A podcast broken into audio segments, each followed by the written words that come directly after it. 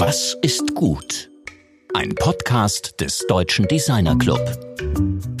Hallo und willkommen zur Folge 13 unseres DD-Cast. Mein Name ist Rainer Gerisch. Wir müssen sagen, das Projekt bereitet uns zunehmend Freude. Und an den stetig zunehmenden Hörerzahlen lesen wir ab, dass der Podcast bei euch gut ankommt.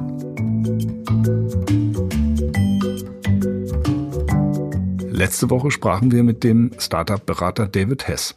Er erklärte uns, wie einfach es eigentlich sein kann, mit einer guten Idee im Gepäck Zugang zu individueller Beratung, zu professionellen Netzwerken und Finanzierungsquellen zu kommen.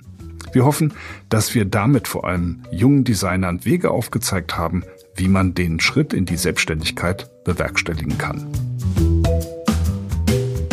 Und nun zu unserem heutigen Gast. Janina Albrecht arbeitet als wissenschaftliche Mitarbeiterin im Designinstitut für Mobilität und Logistik. Georg spricht mit ihr über die fahrradgerechte Stadt und darüber, wie man im politischen Diskurs und in der Designarbeit Lösungen für eine menschliche Verkehrswende schafft, an der alle mitwirken. Also hallo Janina, es ist toll, dass du heute hier im Studio bei uns sitzt. Wir haben massenhaft Fragen an dich als Fahrradexpertin, Verkehrsexpertin, äh, Verkehrswendeexpertin. Ich fange einfach mal mit einer Frage an, die jetzt nicht so ganz nahe liegt, aber die mich also umtreibt. Nämlich, es gibt eine neue Studie aus Mexico City. Das ist eine der luftverschmutztesten Städte der Welt. Und die zeigt, dass Feinstaub Alzheimer bei Jugendlichen verursacht. Was sagst du denn dazu?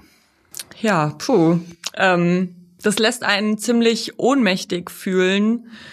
Und mein erster Gedanke ist, oh, wir brauchen mehr von diesen Fakten, äh, die uns helfen zu argumentieren, dass wir uns anders fortbewegen müssen und bessere Luft brauchen in den Städten, weil das sind unsere Lebensorte.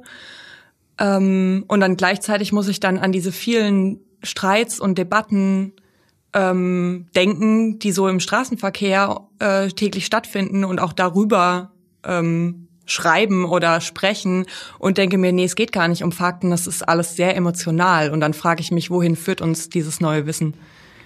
Das ist ein ganz wichtiger Punkt. Also wir stellen uns ja auch die Frage, was machen wir mit dem Wissen als DDC? Ähm, beschäftigen wir uns mit vielen verschiedenen Positionen. Auch der DDcast geht eben auch mit der Frage um, was machen wir mit dem Wissen? Weil das Wissen ist da. Es wird aber eben nicht in politischen Raum gebracht. Ein großes Thema jetzt im äh, Bereich dieser Verkehrsfragestellung oder auch natürlich jetzt mit der Feinstaubfrage, die ich da eingangs äh, thematisiert habe, zusammendenkt, ist ja Verkehrsberuhigung. Das ist ja ein alter Begriff, einer der frühen Kampfbegriffe des Stadtumbaus.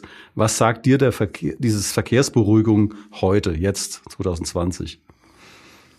Also zum einen ist der Begriff wie so viele im Verkehr sehr autozentriert. Das heißt, wenn wir von Verkehrsberuhigung reden, dann denken wir daran, dass wir den Autoverkehr beruhigen. Aber es geht ja gar nicht darum, dass wir den Verkehr und die Fortbewegung generell beruhigen. Wir wollen ja jetzt nicht alle in Schrittgeschwindigkeit Fahrrad fahren und im Gänsemarsch zu Fuß gehen, sondern wir wollen bewegen, wir wollen, dass die Stadt pulsiert und wir wollen da Leben haben. Ähm, aber das wird eben durch den Autoverkehr behindert. Das heißt, Verkehrsberuhigung ist für mich Autoverkehrsberuhigung und Beschleunigung aller anderen Möglichkeiten, also quasi der nachhaltigen Möglichkeiten, uns fortzubewegen. Und dazu müssen wir aber die Flächen neu verteilen, damit äh, ja auch eine Familie mit Kindern ähm, oder jemand mit einer Gehbehinderung vielleicht mit dem Fahrrad schnell vorankommen kann und sicher. Und ähm, deshalb gibt's viele Dinge in der Verkehrsberuhigung, die toll sind, wie zum Beispiel Fahrbahnverschwenkungen und Begrünungen und ähm, die Möglichkeit, so ähm, an den Kreuzungen die Gehwege in die Mitte zu ziehen und quasi dem Fußverkehr mehr Raum zu geben. Ähm, aber man muss es quasi neu denken, weil, also man muss diese Autozentriertheit verlassen und sagen, wie beschleunigt man denn alle anderen, wenn man vielleicht den Autoverkehr einfach nicht beschleunigt? Wie unterscheidet sich denn jetzt eine fahrradgerechte Stadt von einer autogerechten Stadt? Du hast jetzt ein paar Aspekte genannt, aber wie kann man das jetzt allgemein erfassen? Also in einer Diskussion auch. Also wenn ich jetzt mit einem Autoapologeten rede, ähm, wie würdest du sagen, muss eine fahrradgerechte Stadt aussehen? Also zum einen kann man sich ähm, ein paar Sachen abgucken bei was wurde gut gemacht für Autoverkehr, weil die sind eins zu eins übertragbar auf den Radverkehr. Und es ist eine durchgängige Infrastruktur, also nicht ein Radweg, der mal so aussieht, mal so, mal da aufhört und mal hier. Das ist eine äh, Orientierung, also Informationen in Form von Schildern, Wegweisern, Stadtplänen, die ähm, mir die Möglichkeit gibt, ähm, meine Lücken in meinem in meiner Raumorientierung zu schließen Ähm, und das sind äh, vor allem auch intuitive, ergonomische ähm, Wegführungen. Also wenn man wenn man die Spuren und Fahrbahnen für den Autoverkehr nachzieht als Linien, dann sind die Ideallinien, so wie man sich das beim Motorradfahren wünscht. Wenn man die Wege der FußgängerInnen und des Radverkehrs nachzieht, dann sind die zickzack und unterbrochen und ähm, um die Ecke rum und dann muss man irgendwie zehn Meter zurücklaufen, um über den Zebrastreifen zu gehen auf die andere Straßenseite und so weiter und so fort. Oder man muss die Nebenstraße fahren, weil an der Hauptstraße gibt es keinen Radweg. Und das ist, glaube ich, das allererste, was einfach sein muss, wie es für den Autoverkehr auch ist. Ähm, und dann gibt es aber viele Dinge, die ähm, muss man neu denken. Also genauso wie wenn wir mit dem Auto äh, irgendwie 100 Kilometer weit fahren, die eine Person wird die Autobahn wählen, die andere über Landstraße fahren. Das Gleiche gilt auch für den Radverkehr. Manche wollen nicht mit dem Autoverkehr äh, die Flächen teilen. Die wollen gerne durch den Park fahren und die wollen es gemütlich, die wollen was sehen, die wollen diese Erlebnisqualität, wobei die eigentlich jeder will. Alle wollen auch sicher ankommen. Ähm, aber manche sind eben bereit dafür, für Geschwindigkeit mit dem Autoverkehr die Fläche zu teilen. Und ich würde aber tatsächlich dieses fahrradgerechte Stadt vielleicht fast sogar verlassen und würde von menschengerechter Stadt sprechen. Weil wenn die Fahrradinfrastruktur genau das macht wie die Autoinfrastruktur heute, dann vergisst sie alle anderen. Dann ist sie nicht barrierefrei und dann ist sie nicht, bietet sie keine Aufenthaltsqualität und kein Wohlfühlen, kein Verweilen und kein ähm, sich aufhalten einfach. Wie, wie, was macht denn diese Stadt, die wir jetzt haben mit uns? Also wie beeinflussen uns diese Straßen und Plätze und Orte, die wir momentan haben? Also du hast jetzt beschrieben, wie eine ideale, äh, menschengerechte Stadt aussehen würde. Aber die Frage ist ja, du beschäftigst dich ja eben auch mit Untersuchungen, empirischen Untersuchungen, eben auch Beobachtungen im Stadtraum. Was, was macht denn diese Stadt mit uns als Menschen? Die trennt uns vor allen Dingen, würde ich sagen. Ähm, es gibt von Donald Appleyard so eine tolle Grafik, die ist schon, ich weiß nicht, 50 Jahre alt. Ich weiß es leider nicht genau. Ähm, da zeigt er bei einer wenig befahrenen, einer mittelmäßig befahrenen und bei einer viel befahrenen Straße die Anzahl der Wege und Begegnungen der Nachbarschaft. Und es ist beeindruckend, ähm, wie sehr der Autoverkehr also quasi der schnelle Autoverkehr, auch in, in der Quantität, in der Qualität und auch die parkenden Autos verhindern, dass sich Menschen treffen, begegnen ähm, und auch laufen, zu Fuß gehen tatsächlich. Und ich würde sagen, je weniger Autoverkehr, desto wahrscheinlicher ist es, kreuz und quer die Straße zu überqueren und ähm, Verbindungen zu schaffen zwischen Menschen. Und ja, vielleicht muss man da einfach ähm, zurückgehen ein paar Jahrhunderte und sich überlegen, was war denn die Straße früher? Die war Ort der Begegnung, des Handels, ähm, des Verhandelns, des sich treffen. Das war eine Partnerschaftsbörse und alles Mögliche. Und heute ist die Straße hauptsächlich Verkehrsort und teilweise hat sie keine andere Funktion außer äh, Parkplatz und Fahrbahn. Und ich glaube, das muss sich nicht überall ändern. Irgendwo müssen wir auch von A nach B kommen und unser Gemüse geliefert bekommen und unsere Bücher. Aber es muss eben die Möglichkeit geben, dass die Straße auch Ort für Menschen ist. Du engagierst dich ja auf der lokalen Ebene für eine lebenswerte und soziale Stadt und für die Verkehrswende. Also bist auch aktiv. Also bist nicht nur theoretisch damit befasst, sondern du bist wirklich aktiv im Umgang oder in der Handlung, in der Kommunikation eben auch mit äh, politischen Vertretern, mit äh, Vertretern der, der, der Bürgerschaft. Also was ist denn da deine Priorität in deiner eigenen Arbeit als, ähm, als Kommunikationspartnerin oder wie auch als Aktivistin letztlich?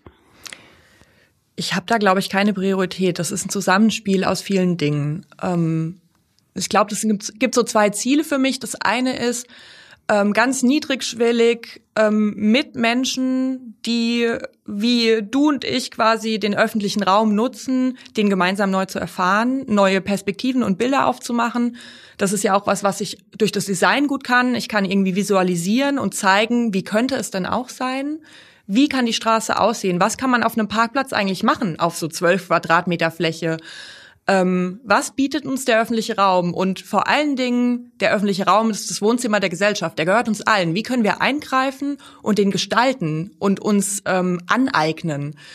Ähm, und da eben niedrigschwellige Angebote zu schaffen, quasi sich einzubringen und selbstwirksam zu sein und zu sagen, ich baue hier jetzt was, ich pflanze hier was, ich verändere was ähm, und ich erobere mir quasi meine Straße. Ähm, ich glaube, das ist Politik oder oder Meinungsbildung oder oder Auseinandersetzung einfach äh, tatsächlich vor Ort mit Menschen, die um mich rum sind. Und das nächste ist, äh, auf die Stadtpolitik zuzugehen und die Prioritäten zu verschieben. Also zu sagen, ich äh, gehe in den Ausschuss für Umweltplanen und Bauen und ich stelle eine kritische Frage und ich mache ähm, ja aufmerksam auf ähm, die, die Prioritäten, die jetzt sind und was sie bedeuten für Menschen und für den Alltag und für unsere Luft, für die Frage von Natur in der Stadt, von Fortbewegung und Nachhaltigkeit. Und aus diesem Zusammenspiel mh, mm, entstehen dann natürlich ganz viele Aktionen, die man da machen kann, ähm, witzige Sachen. Also wir sind als Initiativen ähm, nicht daran interessiert, den erhobenen Zeigefinger irgendwo zu präsentieren, sondern wir wollen eigentlich positive Beispiele zeigen und neugierig machen und Irritationen schaffen. Und ich glaube, wir haben in den letzten fünf Jahren äh, vor allen Dingen mit der Initiative Stadtbiotop in Offenbach schon sehr viel erreicht, ähm, weil obwohl wir wenige sind, ist es schon so, dass über uns berichtet wird und die Stadtverordneten teilweise sogar auf uns zugehen und nachfragen, wie wir denn das gerne hätten, was wir denn denken und sich da so quasi einen Perspektivwechsel abholen. Du bist ja Designerin. Also wir als DDC oder mit unserem DDcast wollen natürlich auch schauen, was kannst du als Designerin, als Designer tun? Also was ist denn letztlich auch der gestalterische Teil äh, deiner Arbeit? Du hast es jetzt schon ein paar Mal angesprochen, äh, dass es eben einen Gestaltungsteil gibt, einen relevanten. Aber was konkret gestaltest du? In der ehrenamtlichen Initiative oder ähm, als freiberufliche oder wissenschaftliche Mitarbeiterin? Oh, da hast du jetzt schon drei Felder aufgemacht, äh, auf die wir sicher noch zu sprechen kommen, aber ähm, gehen die mal alle drei kurz durch. Also, also ich würde sagen, in meiner freiwilligen Projektarbeit mit anderen Menschen gestalte ich zum einen das Miteinander von diesen Menschen vielleicht auch. Also wie, wie können wir uns treffen, wie können wir interagieren, wie können wir Projekte entwickeln und, und kritische äh, Fragen stellen oder eben auch Antworten finden, die dann am Ende in irgendwie temporären Aktionen oder so sowas wie einem Pop-up-Park auf der Straße äh, stattfinden oder wir haben zum Beispiel, als wir angefangen haben, einen roten Teppich über eine Straße ausgerollt, weil da kein Zebrastreifen war und haben so ganz plakative, einfache Sachen gemacht. Ähm, da ist, glaube ich, das, was, was von der Gestaltung kommt, dieses kritische Analysieren ähm, von dem, was da ist, rausfinden, warum ist das überhaupt so? Also quasi diese autogerechte Stadt nicht als naturgegeben hinnehmen. Ähm, Verkehrsunfälle sind keine Naturgewalten, die sind nicht unveränderlich. Wir als Menschen haben das irgendwann mal alles so gestaltet. Wir können es auch wieder verändern. Und dann eben den Ansatz zu einer Lösung zu finden. Also quasi nicht in Frustration zu versinken und in Ohnmachtsgefühlen, sondern zu sagen, was kann ich denn tun? Also wie kann ich mich einbringen? Und ich glaube, das ist schon was, was so diesen Erfindergeist, der auch Teil des Designs ist, irgendwie zeigt. Ähm, freiberuflich habe ich lange Zeit sehr viel Produktdesign gemacht, ganz klassisch und ähm, bin immer weiter quasi durch diese ähm, ja, Arbeit, diese aktiven Arbeit, diesen, vielleicht kann man auch ähm, Aktivismus dazu sagen, ähm, dahin gekommen, dass ich gesagt habe, wieso sollte ich nicht eigentlich auch Flächen und öffentlichen Raum und Mobilität gestalten? Also das ist ja total naheliegend. Das kann genauso ergonomisch und intuitiv sein. Das kann äh, genauso äh, sich gut anfühlen und ähm, Aufenthaltsqualität erzeugen und, und Verweilqualität oder mir die Möglichkeit bieten, ähm, ganz banal bei Mobilität, wie löse ich denn ein Ticket? Wie, wie steige ich denn um? Wie komme ich mit der S-Bahn an und finde dann die Bushaltestelle? Das sind ja alles Gestaltungsfragen. Und damit komme ich eigentlich direkt zur wissenschaftlichen Mitarbeit, ähm, die ich jetzt seit längerem an der Hochschule für Gestaltung mache, im Institut für Mobilität und Logistik. Ähm, dort habe ich ursprünglich, äh, als ich angefangen habe, habe ich Fahrradstraßenkonzepte entwickelt. Ähm, da ging es ganz konkret um, wie markieren wir eine Fahrradstraße, ähm, dass sie intuitiv erstmal als solche wahrgenommen wird, aber auch zum Beispiel, wie markiert man den Bereich neben parkenden Autos, wo eine Tür vielleicht äh, unachtsam geöffnet wird und deshalb Unfallspotenzial bietet, so dass man mit dem Fahrrad nicht in diesem gefährlichen Bereich fährt, sondern drumrum eben Abstand hält. Ähm, und wie kann man weitergehen? Also das wäre jetzt so der Horizont, den die damalige Fördermaßnahme geboten hat finanziell. Also ich kann markieren, ich kann Schilder aufstellen, ähm, ich kann ein paar Fahrradbügel einbringen, aber dann ist das Geld auch schon zu Ende. Was wäre denn, wenn wir mehr Geld hätten? Oder was wäre der nächste Schritt, wenn die Gesellschaft für mehr bereit ist? Wie können wir dann eine Straße umgestalten, dass es ganzheitlicher ist? Dass es nicht nur um den Radverkehr geht, für den dann die Straße besser wird, sondern dass wir vielleicht alle mitdenken, dass wir uns überlegen, wie nimmt denn der Fußverkehr äh, diese Straße wahr und fühlt sich wohl? Und wie können wir quasi die Akzeptanz insgesamt von einer Veränderung der Infrastruktur verbessern? Und äh, freiberuflich habe ich äh, dann daran anknüpfend auch äh, ganze ähm, Projektgebiete quasi neu gestaltet, wo die Frage war, wie kann diese Kreuzung zu einem Quartiersplatz werden? Wie kann ähm, der Südeingang äh, des Offenbacher Hauptbahnhofs zum Beispiel äh, zu einem Treffpunkt werden, ähm, aber auch nach wie vor Verkehrsraum bleiben? Oder äh, wie kann ich eine Kreuzung so gestalten, dass der Fußverkehr dort angenehm rüberkommt und vielleicht sogar priorisiert wird. Du hast einmal dieses wunderbare Bild äh, äh, erwähnt oder im Grunde auch beschrieben, sagst also, dass Trampelpfade und Spuren im Schnee uns zeigen, wie Flächen letztlich wirklich genutzt werden. Das finde ich ein wahnsinnig schönes Bild, auch ein sehr gestalterisches, sehr künstlerisches Bild. Was kannst du denn mit diesen Spuren als Gestalterin anfangen oder auch als Gestalterin, Planerin?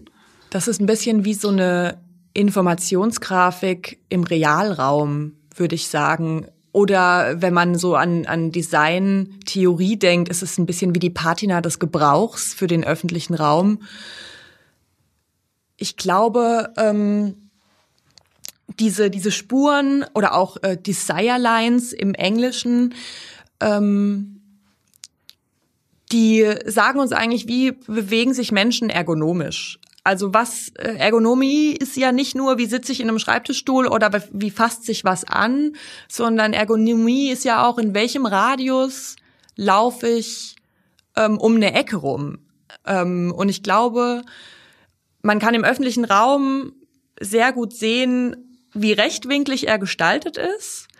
Ähm, auch Diagonalen sind zum Beispiel fast immer gerade, aber dass, wenn man solche Trampelpfade anguckt, die laufen immer tangential auf die, die Zielgerade quasi zu. Also selbst wenn die quer über ein Feld laufen, sind die nicht kerzengerade. Und ich finde, das ist eigentlich was, gehen tun wir schon immer als Menschen. Und eigentlich müssten wir wissen, dass wir nicht gerade laufen, sondern dass wir irgendwie diese tangentialen Linien haben, die aufeinander zugehen und die so total weich sind und ähm, ja, irgendwie logisch. Aber trotzdem glauben wir, alles ist, muss irgendwie eckig und rational und geometrisch sein. Und das ist so eine, ein Spannungsfeld, das mich total beeindruckt und ähm, das eindeutig zeigt, dass Verkehrsplanung oder Stadtplanung eben nicht das gleiche ist wie Mobilitätsdesign oder Design im Generellen, wo man sich äh, fragt, wie benutzen Menschen das? Was, was bedeutet das, wenn es quasi äh, menschengerecht ist. Und dieses zu analysieren und quasi zu implementieren, ist was anderes als die Regeln für Straßenmarkierungen in eine vorhandene Straße zu implizieren.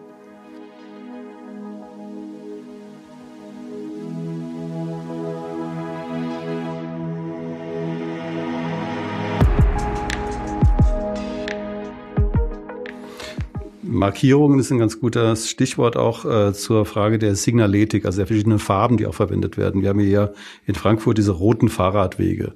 Ähm, was, welche Gründe gibt es dafür? Oder wieso sind die jetzt rot? Oder welche Farbe wäre da äh, in deinen Augen besser? Oder ist das möglicherweise sogar die optimale Farbe? Weil Farbe wird ja sehr emotional wahrgenommen, intuitiv wahrgenommen. Das ist im Grunde auch für die gesamte Wahrnehmung und Orientierung im städtischen Raum ein wichtiger Punkt. Also zum Beispiel diesen roten Fahrradwegen. Wie kommst du zu diesem Rot und wie stehst du dazu? Also zum einen glaube ich, dass man ähm, Markierungen nicht als ganzheitliche Lösung für die ferne Zukunft sehen sollte, sondern dass Markierungen äh, eine temporäre Maßnahme sind und vielleicht so einen Übergang schaffen. Also ich glaube, auch der Ratentscheid in Frankfurt ist überzeugt davon, dass wenn eine Straße jetzt neu gebaut werden sollte, dass dann ein baulich getrennter Radweg mit vielleicht einem sandfarbenen äh, Bodenbelag da äh, toll wäre und keine rote Markierung. Die rote Markierung ist, glaube ich, so eine Möglichkeit, den aktuellen Zustand extrem schnell anzupassen und äh, ganz laut zu sagen, Achtung, hier ist was anders. Das ist auch in Offenbach bei den Fahrradstraßen so, dass an den Knotenpunkten und am Anfang und Ende jeder Fahrradstraße ist die Fahrbahn rot markiert. Ähm, da haben wir zum Beispiel eingeführt jetzt von der Hochschule mit der Arbeit an den Fahrradstraßen, dass die rote Markierung nicht bis an den Bordstein geht, sondern nur in dem Bereich ist, wo auch gefahren werden soll. Also quasi den Radverkehr nicht an den Rand drängt, sondern ganz klar zeigt, hier ist deine, deine Fläche. Ähm, und das finde ich, glaube ich, ganz wichtig, ähm, auch bei den Fahrradstraßen in Frankfurt. Ähm, die schaffen ja auch eine Art von Orientierung und zeigen, ah, das ist ein durchgängiger Weg. Wenn die rote Farbe plötzlich aufhört, sieht man sofort, ah, da wurde die Fahrradinfrastruktur mal wieder nicht zu Ende gedacht. Ich glaube aber auch, dass sich rote Farbe wegguckt mit der Zeit und ich bin mir nicht sicher, ob sie auch nur einen einzigen Unfall verhindern wird. Was Unfälle verhindert, ist, dass es Flächen für den Radverkehr gibt und dass man sichere Kreuzungen baut, dass es getrennte Ampelphasen gibt und dass es Abbiegeassistenten für LKWs gibt. Ähm, und auch vielleicht Kontrollen ähm, von Seiten der Polizei, ganz banal gesehen. Ähm, und was mich an dieser roten Farbe extrem stört, ist, dass ich mich darauf fühle, als wäre ich irgendwie so ein Sonderfall, wenn ich darauf fahre.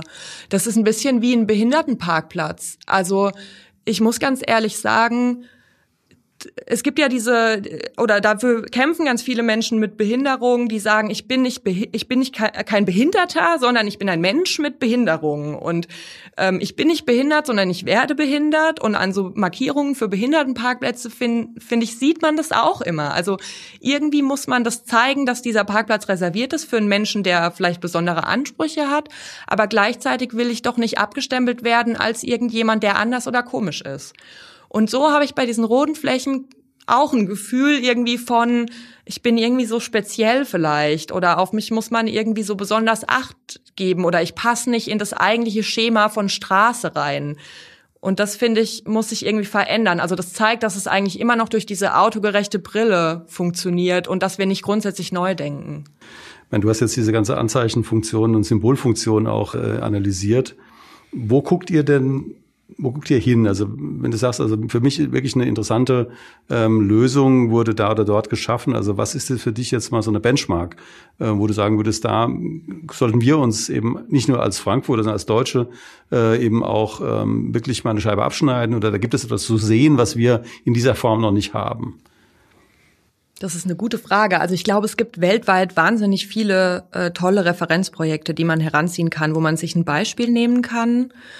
Ähm, ich bin letztens wieder ähm, bei der Recherche darüber gestolpert. Ich mache jetzt gerade ähm, auch mit der Hochschule als wissenschaftliche Mitarbeiterin ähm, versuchen wir ein intermodales Mobilitätskonzept für die Stadt Offenbach auf die Beine zu stellen. Da geht es sehr viel auch um Planung und Steuerung und dann auch die Frage, wie viel kann da Gestaltung auch einbringen.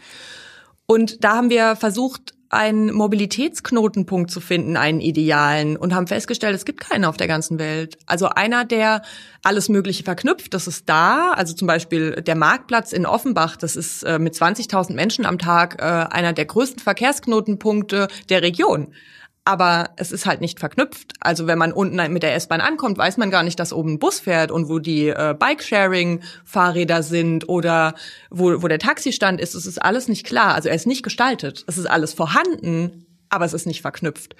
Und ich glaube, das gilt, gilt für ganz viele ähm, Projekte, die man da heranziehen kann oder für ganz viele Orte, wo man hingucken kann.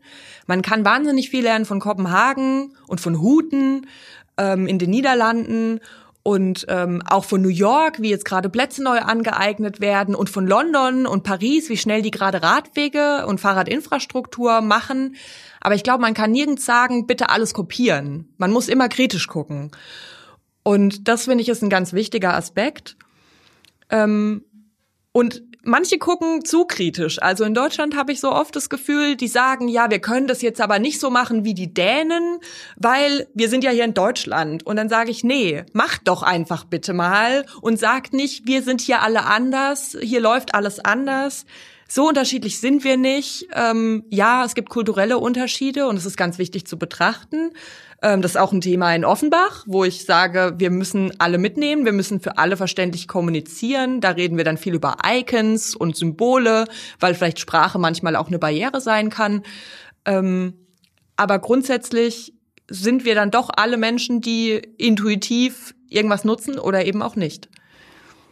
Ja, du stehst ja ganz offenbar am Anfang deiner Karriere, ähm, schaust aber natürlich in die Zukunft. Also für dich sind einige ähm, ähm Projekte jetzt schon im, im Kopf auch angelegt, äh, die über längere Zeiträume gehen. Also auch diese gesamte aktivistische äh, Vorgehensweise und so weiter und so fort. Wenn du jetzt mal in zehn Jahre äh, mal so in die zehn Jahre Zukunft gehst, also 2030, was sollte denn zwischenzeitlich passiert sein, damit es eben eine bessere, eine bessere Stadt ist, eine bessere Welt letztlich ist? Also in deinem ähm, Kontext. Also wenn du sagst, wenn ich jetzt in 2030 wäre, würde zurückgucken, was hätte passieren sollen, damit es eben besser ist. Also ich glaube, eine Sache, die gerade sehr stark gemacht wird und wofür auch sehr stark gekämpft wird, um jetzt beim äh, Radverkehr zu bleiben, ist äh, baulich getrennte Fahrradinfrastruktur. Und ich glaube, derzeit ist es die Lösung für äh, viele Probleme, zu sagen, wir können den Radverkehr und den Autoverkehr nicht miteinander vereinen. Die sind unterschiedlich schnell, die haben unterschiedliche Bedürfnisse und wir trennen die und das ist sicherer für alle.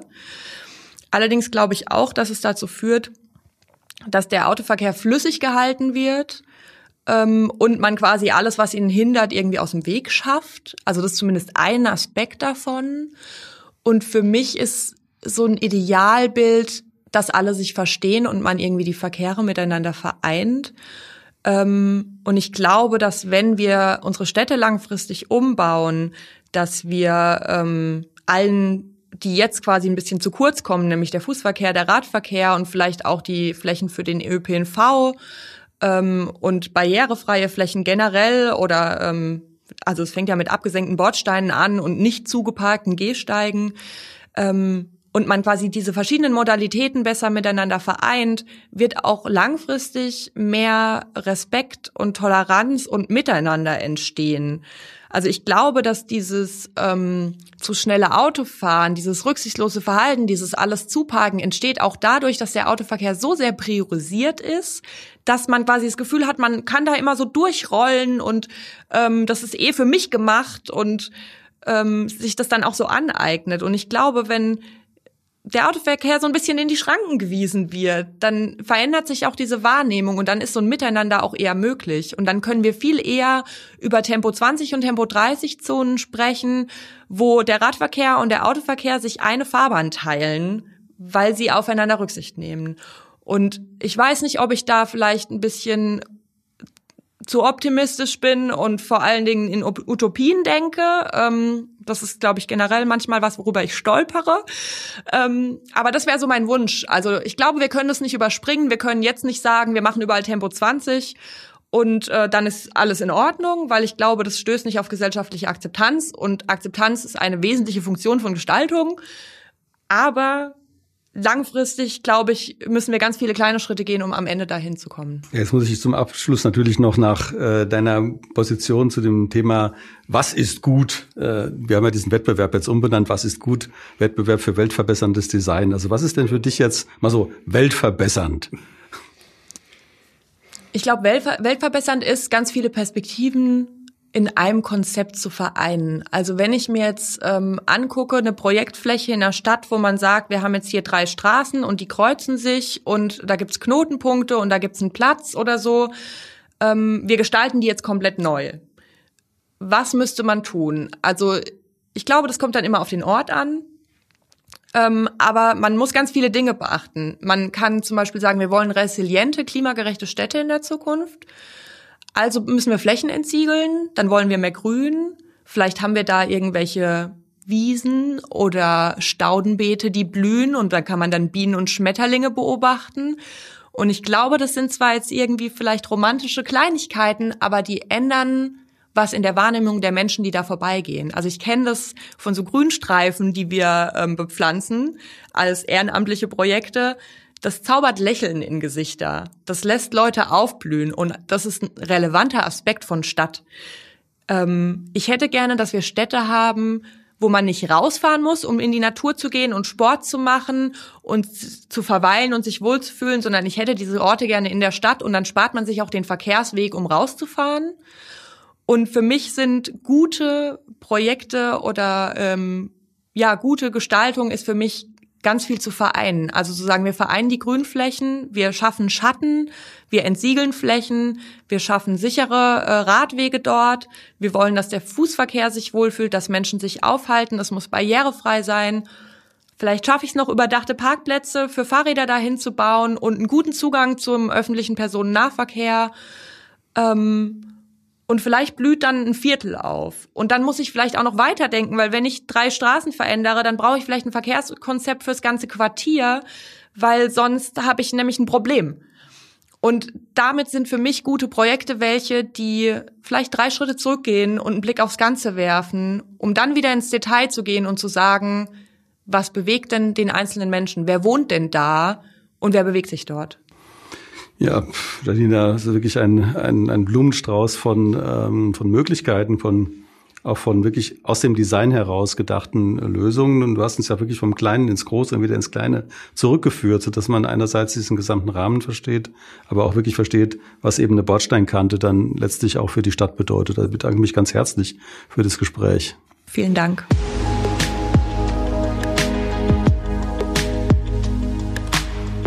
Das war Janina Albrecht im Gespräch mit meinem Kollegen Georg Christoph Bertsch. In der nächsten Woche hören wir den Designer Sebastian Herkner. Er spricht über seine Arbeit zwischen global aktiven Designlabels und lokalen Handwerksbetrieben in Zimbabwe und Kolumbien.